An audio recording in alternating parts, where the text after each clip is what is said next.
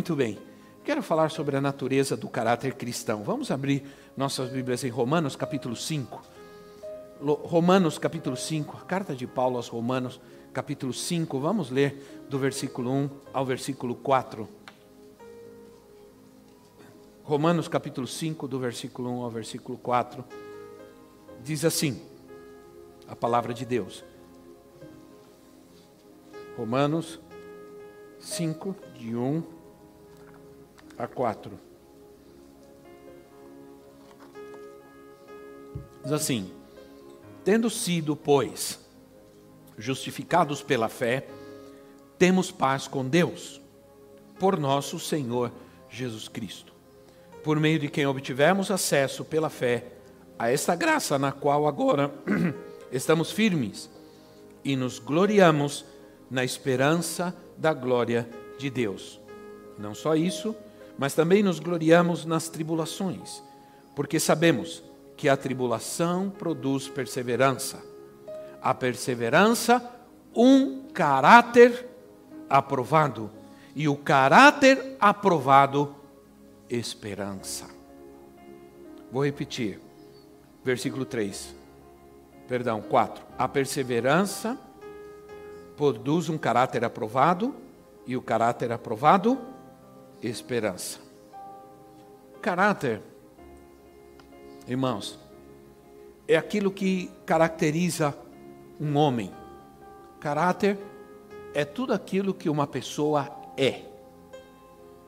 No cristão, o caráter sempre está em progresso, sempre está em movimento, porque o objetivo do cristão é chegar a ser a imagem de Cristo. Não é? É chegar a ser igual a Cristo.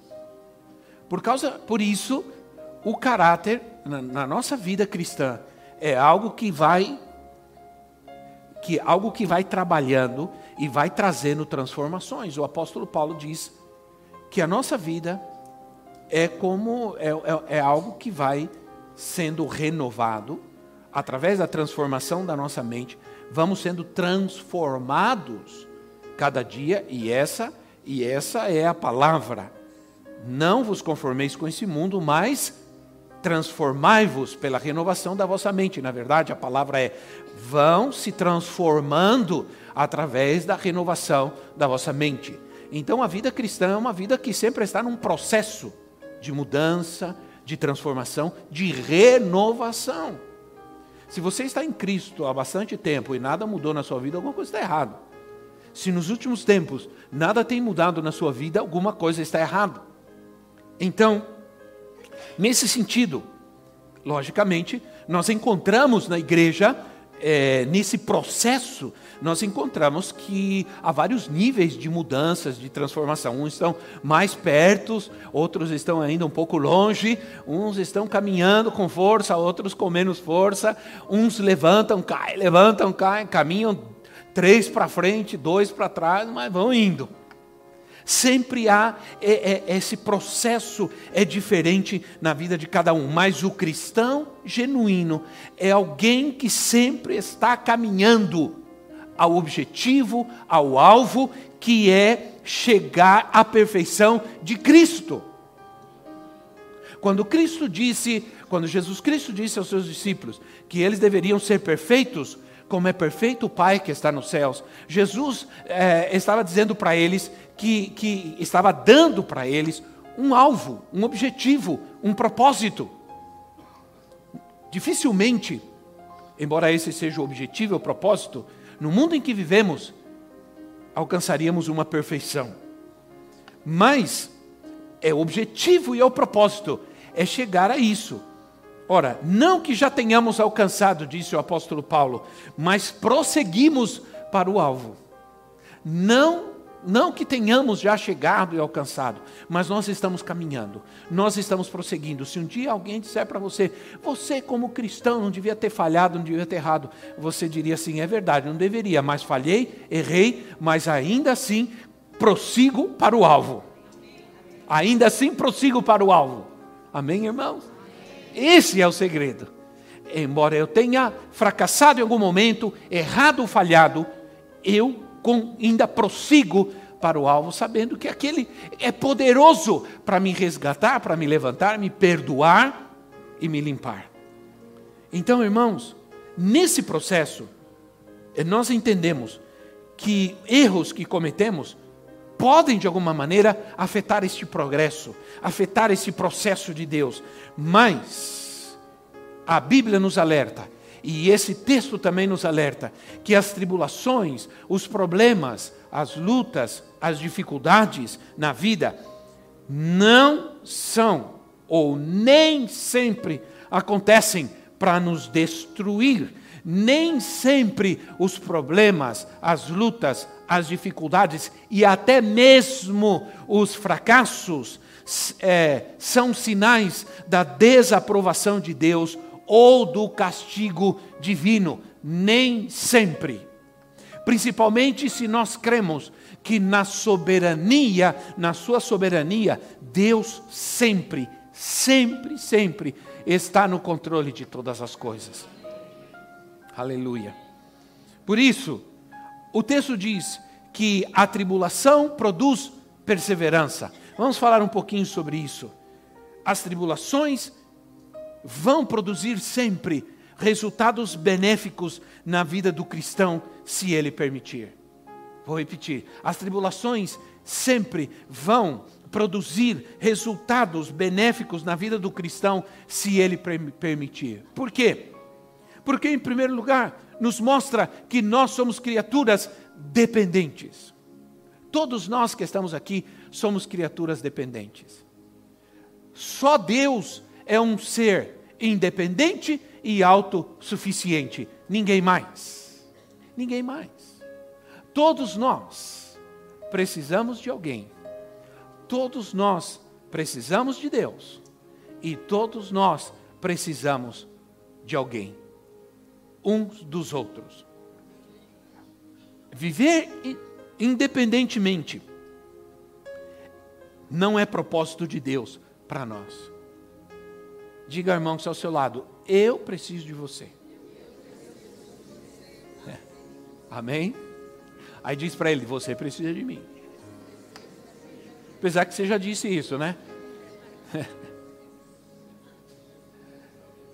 O Senhor nos criou seres totalmente dependentes. E muitos querem ser independentes de Deus, até mesmo, e de outros. Mas essa auto suficiência, um dia vai cobrar um preço. Vai cobrar um preço.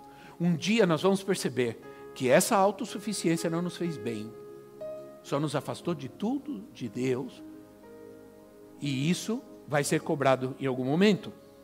As tribulações, elas unem as pessoas, unem as famílias, unem a igreja. Nós devemos buscar unidade em momentos assim. Devemos buscar estar juntos em momentos assim.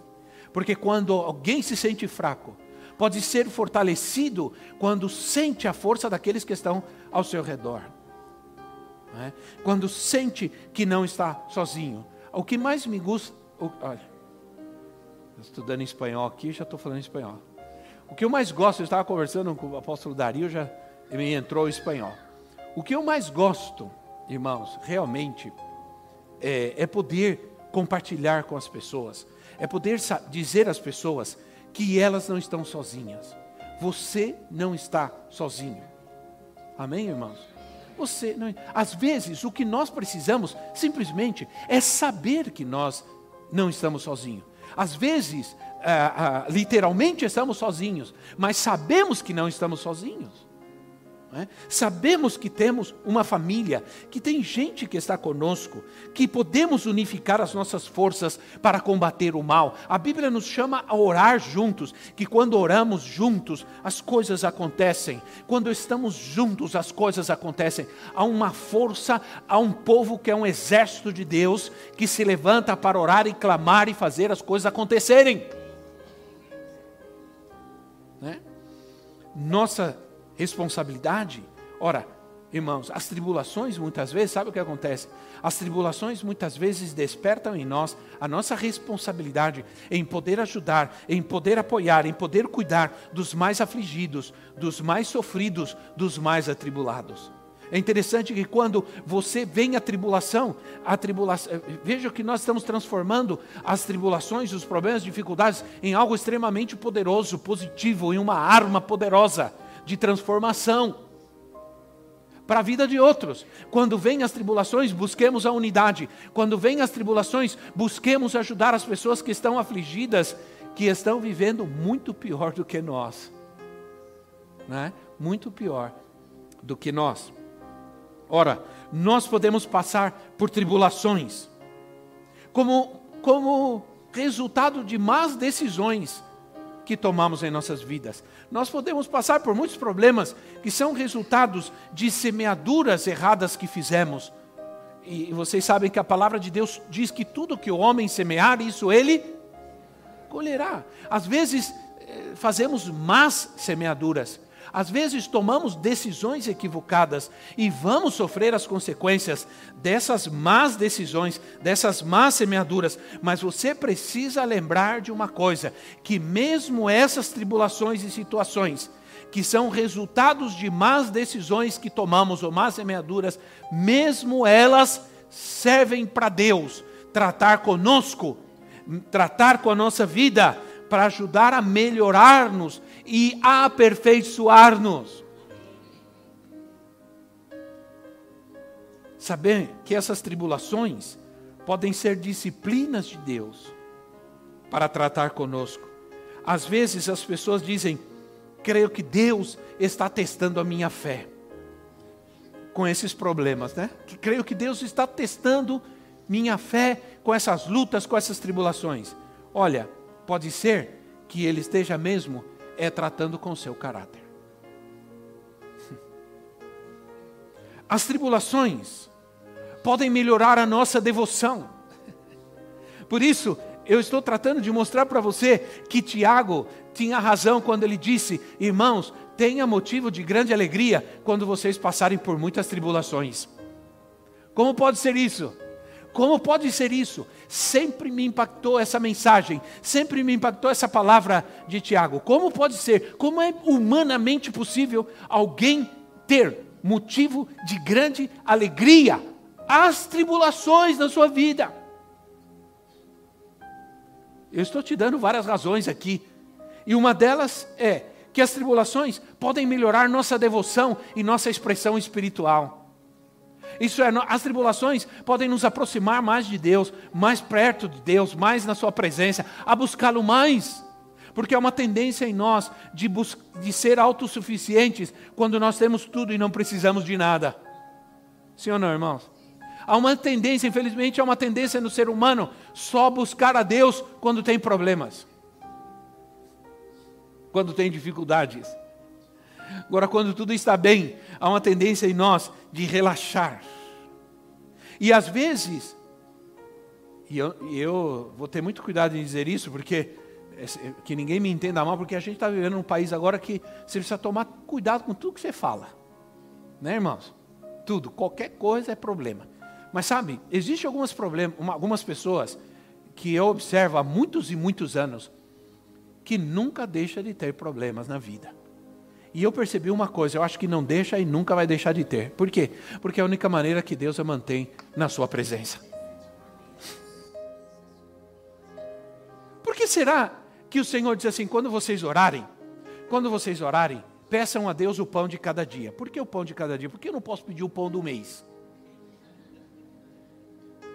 Hã? Porque Deus sabe que se eu pedir o pão do mês e vier o pão do mês, eu não vou pedir nos outros dias. Eu não vou orar nos outros dias, eu não vou buscar nos outros dias. Hum? Infelizmente, algumas pessoas, Deus vai mantê-las com o pão de cada dia, e graças a Deus por isso, porque não vai faltar. Mas algumas, Deus pode confiar em dar o pão do mês, do, uh, da década e do século, porque sabe que essa pessoa será grata sempre e buscará sempre. Então, se tantos problemas na sua vida ainda não te convenceram que o Senhor está tratando com você, é hora de deixar o orgulho e se humilhar ao Senhor. Hum?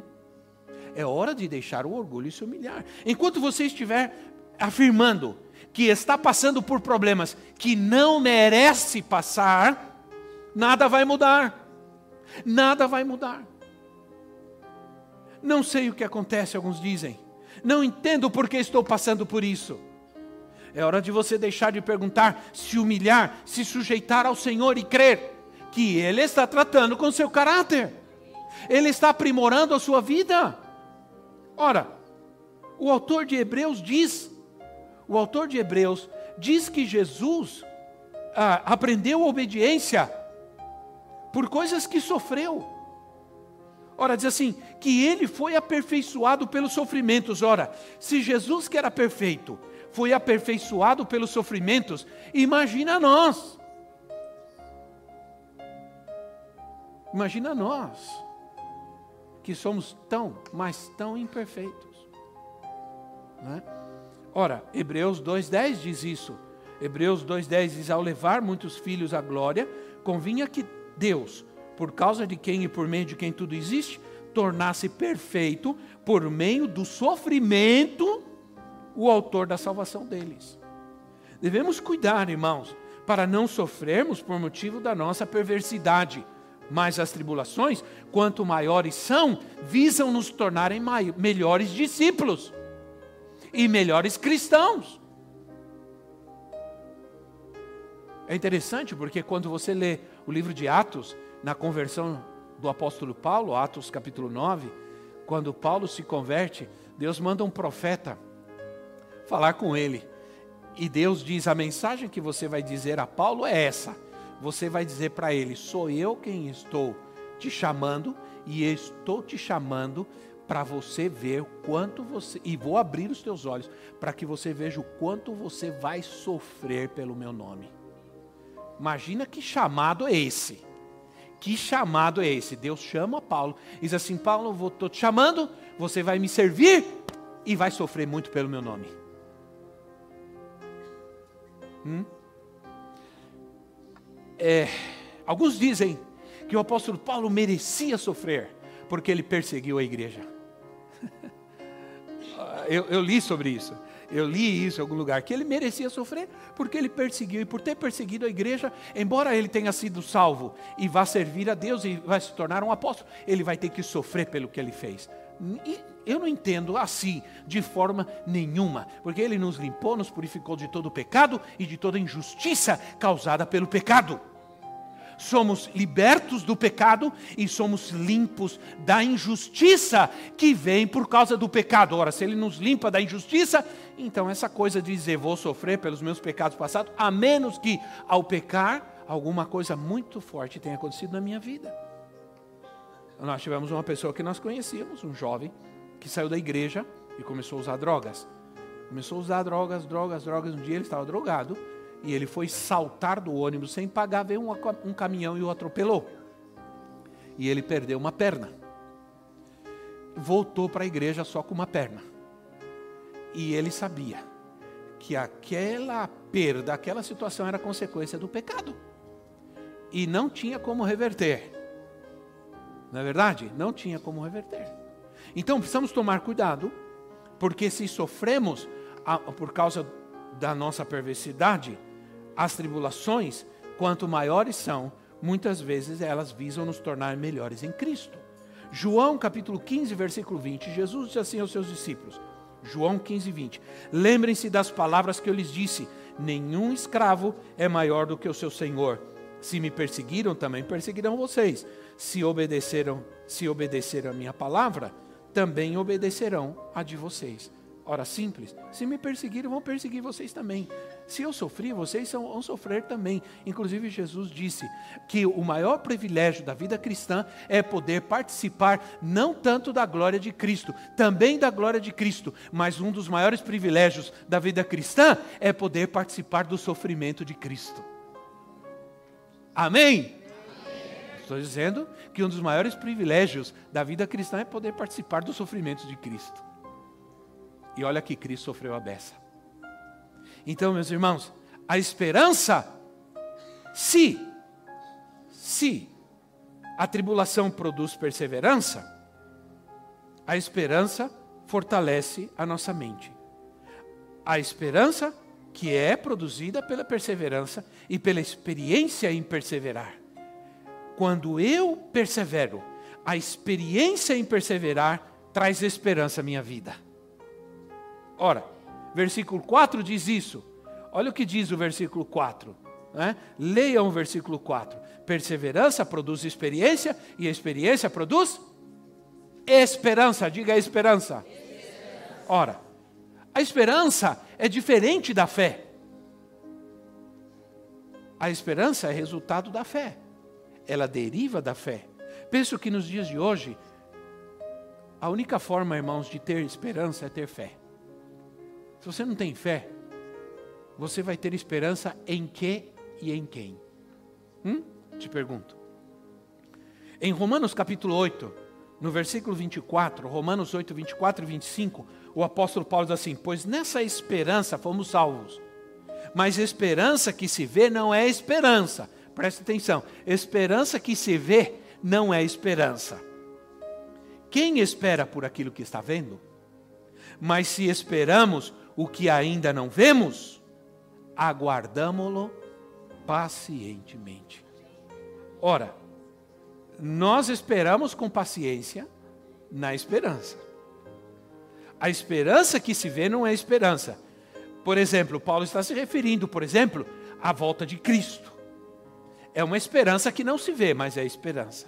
Sabemos que vai acontecer. É a certeza de que Deus vai cumprir em nós, vai cumprir em nós a obra que ele prometeu. A obra que ele prometeu. Você não vê, mas saiba, tenha certeza, e isso é esperança, de que ele vai fazer. Aleluia. Diga quem está ao seu lado, ele vai cumprir. Ele vai fazer. Aleluia. Ele vai fazer. Nós estamos orando, nós estamos crendo. Se nós temos fé, essa fé nos traz a certeza, essa certeza nos dá esperança. Então, irmãos, eu ainda estou em pé porque tenho esperança que Deus vai cumprir aquilo que Ele falou. Eu creio. Diga, eu também creio. Aleluia. Aleluia. Então, a, a esperança nos dá coragem, nos dá coragem, mesmo no meio das tentações. A fé gera esperança, que é fruto da fé, que nos faz esperar com paciente. Esperei com paciência no Senhor, e Ele se inclinou para mim. Esperei com paciência Infelizmente, nós vivemos num mundo de extrema ansiedade. Hoje as, hoje as pessoas estão extremamente ansiosas, ansiosas. Todo mundo é ansioso, irmão. Todo mundo é ansioso. Se Deus te disse que esse trabalho é seu, aconteça o que acontecer, ele vai ser seu. Né? Não adianta você ficar ansioso, não dormir, não comer e, e, e não. Calma. Persevera. Confia. Deus está no controle. A paciência, a perseverança tem muito a ver com o que Deus é, não com, com o que nós somos. Se nós firmássemos a paciência, a perseverança, a esperança em nós, estaremos perdidos. Mas a esperança tem a ver com o que Deus é, não o que nós somos. Então, é a esperança que nos vai dar coragem para esperar. A esperança nos dá a esperança nos dá forças em três situações. Porque essa ansiedade, irmãos, a, ansiedade é excesso de futuro em nós. Então, calma, porque a Bíblia diz: o dia de amanhã pertence a, a Deus. Basta cada dia o seu mal. O dia de amanhã pertence a Deus. E esse excesso de futuro na nossa vida nos atrapalha. Né? O nosso Deus é o Deus do passado, do futuro e do presente. Né? Então a esperança nos dá força em três situações. Primeiro, quando nós não vemos o que esperamos, mas nós cremos. Amém, irmãos? Nós não vemos o que esperamos, mas nós cremos. Em segundo lugar, quando o que esperamos demora. quando o que esperamos demora. Né? A esperança nos dá força nessas situações. Quantos acham que está demorando? Olha, algumas pessoas assim, sabe um ditado mentiroso por aí que diz assim: Deus tarda, mas não fala. Isso é mentira. Deus nunca tarda. Deus nunca. Deus nunca chega tarde. Pode se descabelar, fazer o que você quiser, Deus não chega tarde. Ele está na sua concepção, ele está demorando porque ele sabe que ele precisa tratar com você. Ele sabe que precisa tratar com você, por isso, na sua concepção, ele está demorando, mas na dele não. Na dele, ele está trabalhando na sua vida. Então, quando o que esperamos demora. Em terceiro lugar, quando há muitas lutas e dificuldades. Quando há muitas lutas e dificuldades, a esperança nos dá forças e nos dá coragem. E nos dá coragem. Aí, eu leio e entendo que Paulo fala sobre a esperança de uma maneira tão poderosa, porque a esperança é uma força para nos ajudar a vencer o passado, o presente e o futuro. Ah, 1 de Coríntios 13, 13. Vocês sabem que 1 de Coríntios, Paulo é um capítulo inteiro onde Paulo fala sobre o amor, né? o amor que tudo pode, o poder do amor. Agora ele termina dizendo assim, 1 de Coríntios 13, 13. Assim permanecem agora esses três: a fé, a esperança e o amor. E o maior deles, porém, é o amor. Agora, o apóstolo inclui a esperança na lista das três coisas mais importantes para o caráter cristão. Para o caráter cristão: a fé e a esperança e o amor. Agora, entenda uma coisa: a fé e a paciência, a fé e a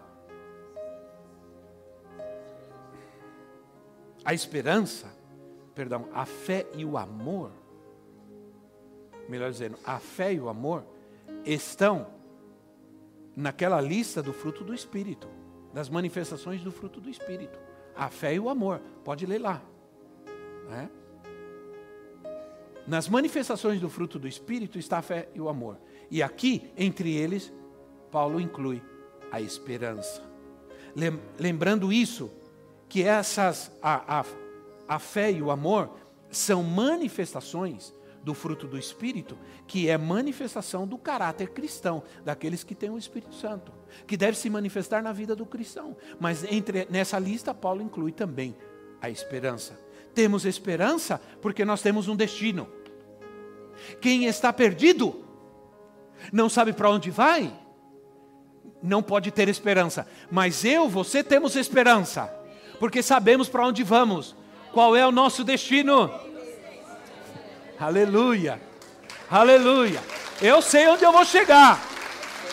Eu sei onde vai terminar tudo isso. Amém, irmãos? Ah, eu vou correr. eu vou fazer, eu vou construir, mas eu sei onde eu vou chegar. Então eu não tenho essa, essa, essa incerteza. É, quem tem certeza para onde vai se sente mais seguro, sim ou não? Não se cansa tanto. Eu me lembro que eu já passei algumas aflições na minha vida. Uma delas que me veio na minha cabeça agora foi uma vez que nós viajamos. Nós chegamos, nós íamos viajar da, da, da, de Paris, a gente estava em, em Paris, a gente ia viajar para o interior. E nós chegamos naquela estação enorme, cheia de trem, e a gente ficou, e agora, em qual deles a gente entra? Aí entramos num trem e falamos, vamos embora. E eu fui atribulado, não falei nada para ela, mas eu estava atribulado. Falei, Senhor, não sei onde vai parar esse trem. Literalmente, e não é coisa de mineiro, não, é trem de verdade. Eu não sei onde vai chegar esse trem. Eu fiquei lá, Senhor. Nós tínhamos que chegar, não me lembro aonde, agora o nome, esses nomes, né? E nós tínhamos que chegar, e eu, e eu fui no caminho pensando, meu Deus, é, será que nós estamos no trem certo? Será que esse trem vai chegar no lugar certo? E eu me lembro da aflição, de, de, de, de não chegar no lugar onde eu deveria chegar onde eu queria chegar. É uma aflição. Agora imagine quando você está vivendo nessa terra sem saber para onde vai. Então a gente se sente seguro. Não se cansa tanto. Não tem medo. Não tem. Eu estava com medo. Eu estava com medo. Né? Falei, meu Deus. Aí, a promessa da glória futura não é uma incerteza, não é uma ilusão, é uma realidade. Amém, irmãos? É algo que não se vê, mas que temos certeza que é. Se a gente já pudesse ver a glória de Deus, nós não estaríamos aqui mais. Sim ou não, irmãos? Você, por exemplo, vai para Campinas. Você liga seu carro e você já vê Campinas? Não. Você pega a estrada e vai embora. E cada vez que você vai caminhando, você vai chegando mais perto de Campinas. Em algum momento, você vai ver Campinas. Né, irmãos? Nós estamos nesse processo. Em algum momento nós vamos ver a glória de Deus. Eu não quero ver agora. Né? Como eu disse para vocês, eu não quero ver agora. Embora outro dia eu tirei uma foto com a minha neta deitada comigo e eu disse: Sabe de uma coisa? Veio a sensação comigo agora que Deus já me deu tudo. Mas depois eu pensei: Não, sabe de uma coisa? Ainda falta o bisneto. Então, calma, eu vou chegar lá. Então, viver pensando e dizendo: ai, Senhor, eu não quero mais viver essa vida, eu quero ir para a glória. Não é o que Deus tem para você. A vida que Ele te deu é boa. Uns vão viver 30, outros 40, outros 80, outros 100, como eu. Mas, viva a vida que Deus te deu melhor da melhor maneira possível, não importa quantos anos sejam. Se Ele te deu essa vida, viva com paz, com alegria, com paciência, não com desespero, com angústia.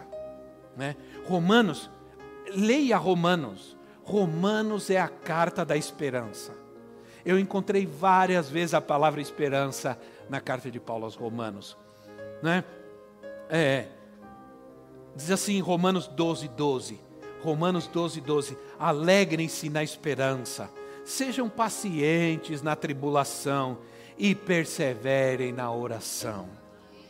Ora, irmãos, que lindo isso, não é? Alegrem-se na esperança, sejam pacientes na tribulação e perseverem na oração. Talvez você diga assim: é fácil falar, né, apóstolo?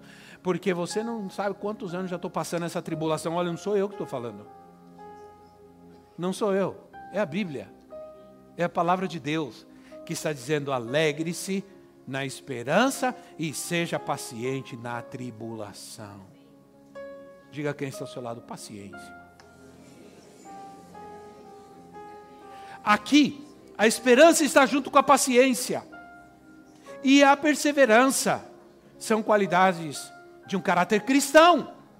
Talvez essa pessoa com quem você se casou seja difícil, mas Deus sabia que você precisava passar o resto da sua vida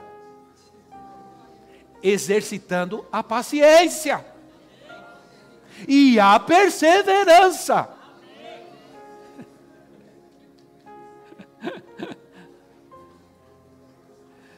Ora, esperando com paciência e perseverando. Vou caminhando para o final. Não há dúvidas que há uma grande tribulação que vai vir à nossa frente, irmãos. Não há dúvida. Diga comigo, esperando com paciência e perseverando. Aleluia. Esperando com paciência e perseverando. Sabe quando meu filho pequeno, principalmente o meu filho Gabriel, quando ele era pequeno, a gente saía de carro e ia viajar para algum lugar, lembra? Ele vinha atrás e dizia assim: Pai, está chegando. Né? Pai, já está chegando. E aí você rodava cinco minutos. Pai, está chegando. Filho, você perguntou isso faz cinco minutos, filho. É. Então a gente percebia a ansiedade dele de chegar, mas nunca parecia que nunca chegava. É, é como viajar de Joanesburgo para São Paulo. Meu Deus, irmãos, 11 horas de voo. 11 horas dentro do avião, sentado. Imagine eu, sanguíneo. Você ora, lê, vê um filme, dorme, acorda, come e não chega. E não chega nunca. E sabe qual é o pior momento quando está chegando? Sim ou não? O momento é quando não está. O momento é quando está chegando, é quando demora mais. Sabia? Quando o avião aterriza, então, que fica, fala, meu Deus, não chega nunca nesse negócio. Fica lá, vai andando, andando, andando, andando, e não chega. Isso aconteceu com o povo de Israel. O povo de Israel andou pelo deserto, andou, andou. Quando está chegando, perdeu a paciência. Perdeu a paciência. E por, por perder a paciência, não entrou na terra prometida. Não possuiu o que Deus tinha para ele. Isso mesmo.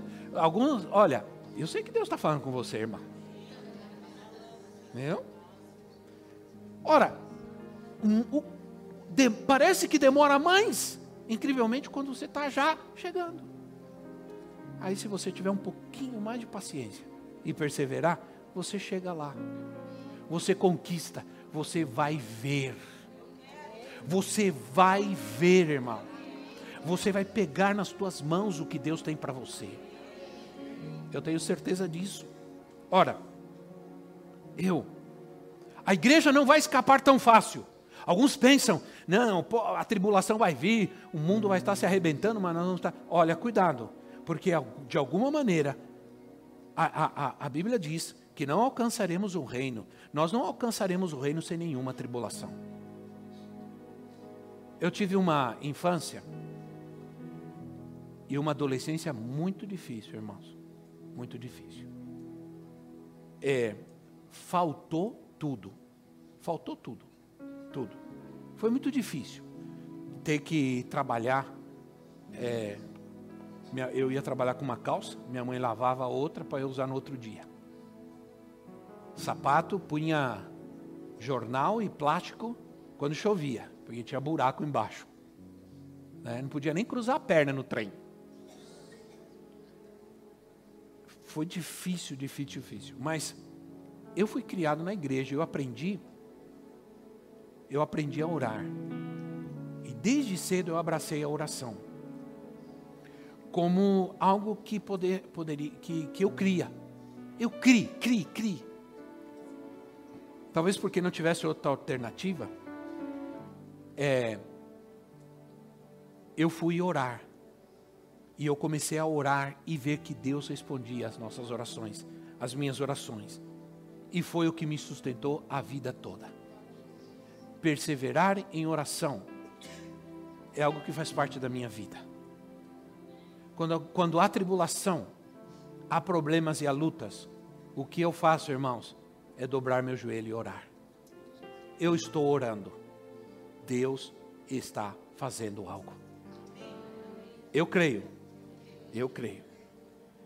Ainda hoje, me esforço para alcançar aquela força que eu tinha quando era garoto, quando era pequeno, aquele, aquela força que eu tinha quando era adolescente, de orar. Eu orava muito, eu saía para fora, eu dobrava meu joelho no quarto. Eu saía, eu ia orar fora de casa, eu ia num canto, debaixo de uma árvore, e eu orava muito. Eu chorava, eu chorava. E Deus viu esse menino chorando. Muitas vezes Deus viu esse menino clamando e crendo. e Deus foi misericordioso com ele. Eu tenho certeza que sem ele na minha vida, eu nem sei quem eu seria, eu não quero nem imaginar quem eu seria. Mas essa oração de um menino que tinha uma fé tão genuína, tão simples, porque nossa fé hoje é meia complicada. Aliás, nós, irmãos, vamos envelhecendo e vamos ficando mais complicados. E a gente vai complicando tudo que é tão simples, sim ou não? A gente vai complicando tudo que é tão simples. E eu orei muito, orei pela minha vida, orei para ter uma família, orei para ter uma esposa excelente, Deus me deu. Orei para ter excelentes filhos e Deus me deu. Orei para que Deus me desse tudo o que eu precisava. Nunca orei para Deus me dar riqueza. Orei para Deus me dar tudo o que eu precisava e Deus me deu muito mais do que eu precisava. Persevera na oração. O grande problema de muitos é que quando vem as dificuldades, os problemas, começam a murmurar e não há oração. Não oram em casa, não oram juntos. Não, quer ver a vitória dentro da sua casa, quer ver o diabo embora daí e vir a paz, a alegria, a prosperidade, começa a orar, persevera em oração, creia, e vai vir a saúde, a paz e a alegria. Em uma época em que a espiritualidade se tornou frouxa e preguiçosa. Nós diremos que nem mesmo o reino de Deus se alcança sem esforço. É preciso perseverar, é preciso ter esforço. Essa ideia de que seguir a Cristo não exige esforço, disciplina, isso não condiz com a palavra de Deus. Preciso terminar.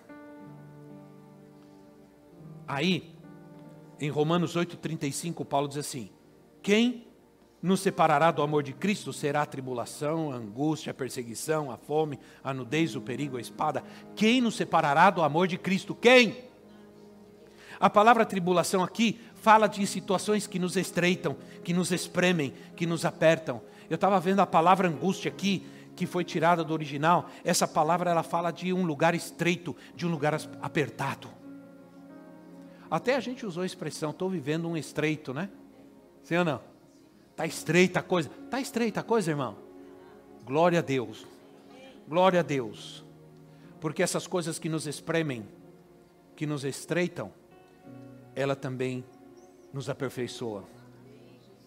Né?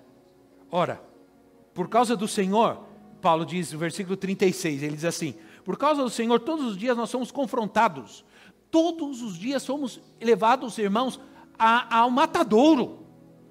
Quer dizer, todos os dias nós hoje no mundo de hoje, todos os dias nós somos confrontados com a nossa fé, sim ou não? Nós somos confrontados em mentir e não mentir. Somos confrontados em enganar ou não enganar. Somos confrontados em nos prostituir ou não prostituir. Somos confrontados em qualquer coisa maligna.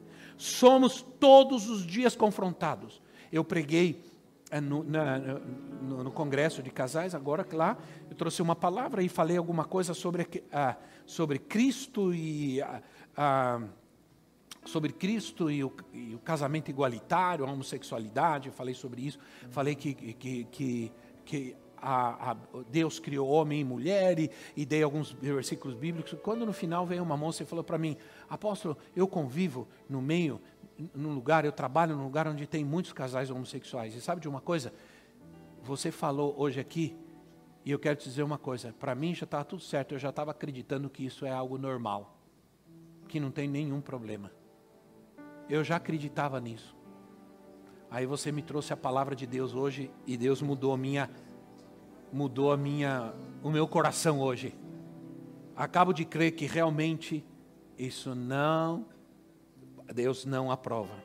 Então, ora, todos os dias nós somos confrontados em decidir se vamos compactuar, se vamos aceitar, se vamos ser condescendentes ou vamos nos posicionar. Hã? Eu estou admirado de algumas pessoas E permita-me falar novamente da nossa ministra aí. Essa mulher tem coragem. Porque ela não se preocupa em demonstrar a fé dela, irmãos. Ela fala que ela crê, ela fala de Jesus, do amor de Deus. Ela fala da experiência dela que ela teve com Cristo, sem nenhum problema. Falar isso para os amigos, é fácil, falar isso para a nação inteira. Você tem que ter caráter. É esse o caráter que Cristo quer que a gente tenha. O caráter de não se esconder quando vier o pecado, quando as pessoas começarem a falar, a confrontar, quando as pessoas começarem a mentir e a expor essas ideologias mentirosas, enganosas, nós vamos ter o caráter de não nos esconder e expor o que nós cremos. Todos os dias, nossa fé é confrontada. Mas Paulo termina o versículo 37 dizendo assim: Mas em tudo isso, em tudo isso, nós somos mais que vencedores. Cinco pessoas deram glória a Deus. Em tudo isso, nós somos mais que vencedores. Somos mais que vencedores, porque as tribulações nos fortalecem. Somos mais que vencedores porque temos a promessa da bênção. Somos mais que vencedores porque confiamos no amor de Cristo e no seu cuidado. Somos mais que vencedores porque sabemos que todas as coisas cooperam para o bem daqueles que amam a Deus. Somos mais que vencedores porque quando sofremos, participamos do sofrimento de Cristo. Somos mais que vencedores. No final, somos sempre vencedores. No final, nós já vencemos. Você já venceu. Você vai sair dessa. Você já venceu. Não vai vencer. Aleluia. Vamos nos colocar em pé. Louvado seja Deus. Aleluia.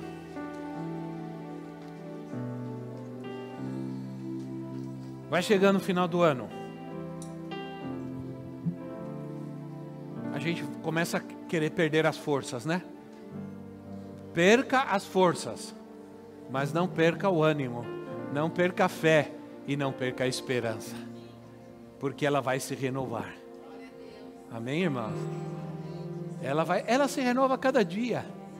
E ela vai se renovar na sua vida também.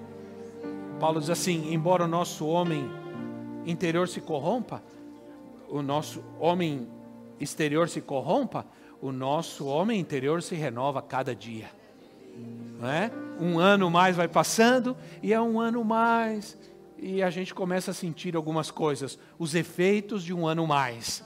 E um ano mais, e um ano mais, mas esses efeitos são externos, porque interiormente nós estamos felizes, nós estamos animados, nós estamos dispostos. Aleluia. Mas o Senhor quer tirar o teu desânimo e a tua tristeza. Vamos orar.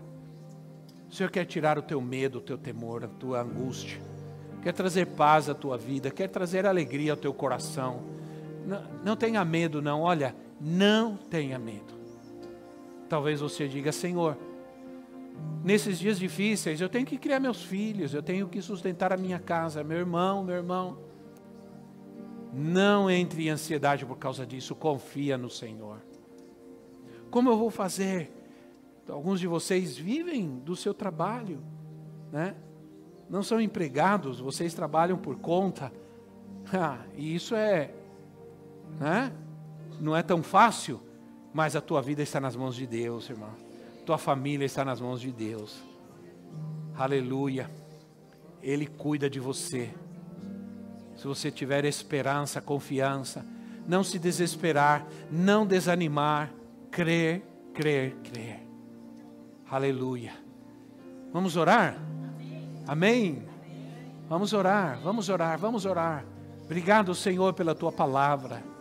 Obrigado, meu Deus, porque essa é uma manhã de esperança para nós, de renovar as esperanças, de renovar as nossas forças. E todo medo vai embora em nome de Jesus.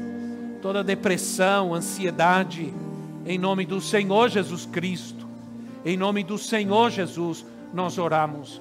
para o Senhor tratar agora com ansiedade. Talvez você seja uma pessoa extremamente ansiosa e essa ansiedade está atrapalhando a tua vida. Se você quiser, nós vamos orar por você. Se você quiser, se você eu tenho tido muita ansiedade. Existe um tipo de remédio hoje só para isso. As pessoas estão tomando ansiolíticos, remédios para parar com a ansiedade. Mas o Senhor pode te libertar hoje, para que você não dependa de remédio para ter paz. Para ter paz. Não dependa de remédio para ter paz. Então eu quero orar por você. Se você sente ansiedade, aí nós continuamos orando, os nossos olhos fechados, mas se você quer que oremos para que o Senhor te liberte, vem aqui à frente, nós vamos orar por você. Para você, para que você seja liberto hoje da ansiedade. Isso mesmo ansiedade. Senhor, vai te libertar em nome de Jesus dessa ansiedade na tua vida. Hoje a ansiedade é uma doença terrível, tem afligido muita gente, tem atacado muita gente. As pessoas estão se tornando ansiosas, preocupadas, a ansiedade gera preocupação, preocupação né, pelo dia de amanhã, pelo que vai acontecer, preocupação se eu vou ter, se eu não vou ter, preocupação se eu vou perder o emprego ou não vou perder, preocupação se eu vou ganhar, se eu vou perder, tudo isso, não, Deus não quer isso para a tua vida. Vou ficar doente ou não vou ficar doente, vai, isso é tribulação terrível e o Senhor hoje quer te libertar disso em nome de Jesus. Isso é uma prisão, isso é uma corrente maligna que te prende. E o Senhor quer que você seja uma pessoa livre. Livre você não, não pode depender de remédios para ter paz. Não. Em nome do Senhor Jesus Cristo. O Senhor te liberta hoje. Nós vamos orar por essas vidas. Vamos orar por elas, pastores, profetas. Vamos orar por essas vidas. Vamos ministrar libertação. Vamos ministrar cura. Vamos ministrar o milagre do Senhor. Em nome de Jesus Cristo. Você vai ser livre hoje. Livre dessa enfermidade na tua vida. Livre dessa depressão livre, livre, livre em nome de Jesus. Em nome de Jesus, o temor vai embora, o medo vai embora, a angústia vai embora, a preocupação vai embora. Não os preocupeis pelo dia de amanhã. Seja livre em nome de Jesus desse medo e desse temor na sua vida. Em nome do Senhor Jesus Cristo, essa preocupação, esse medo vai embora agora.